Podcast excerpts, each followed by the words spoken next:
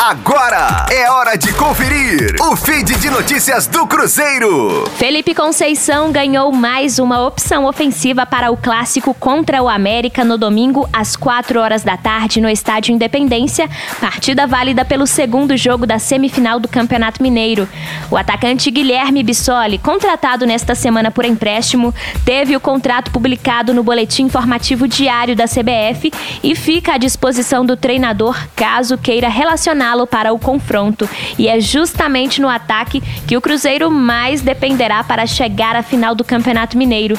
Por ter perdido o primeiro jogo por 2 a 1, o time celeste precisará vencer o segundo jogo por no mínimo dois gols de diferença para avançar à final da competição.